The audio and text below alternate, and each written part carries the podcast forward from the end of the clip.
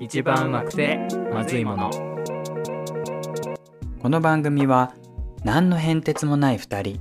厚代と栄潮が生きづらさを感じるこの世の中で自分にとっての幸せやちょうど良さ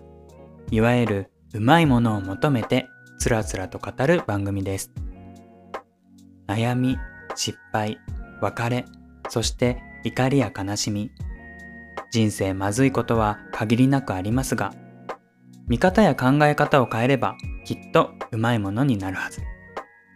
いやいやそれだけでなく目に見えていないうまいものもどこかに隠れているような気がします。さて一番うまくてまずいものという矛盾が生じているこの番組名ですがネガティブは自分次第でポジティブになるはず。という意味が込められています。少し立ち止まって自分自身と向き合ってみる。そしてちょっと楽になる。大げさかもしれませんがこの番組を通してそんなきっかけ作りができたらと思っています。なんだかたくさん語ってしまいましたがこの番組の核となる部分伝わりましたでしょうか？ご縁があり貴重なお時間を割いて今この番組を聞いてくださっている皆様あなたにとってのうまいもの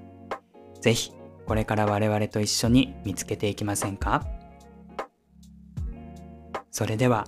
前置きはこの辺りにしてうままず本編をどうぞお楽しみください。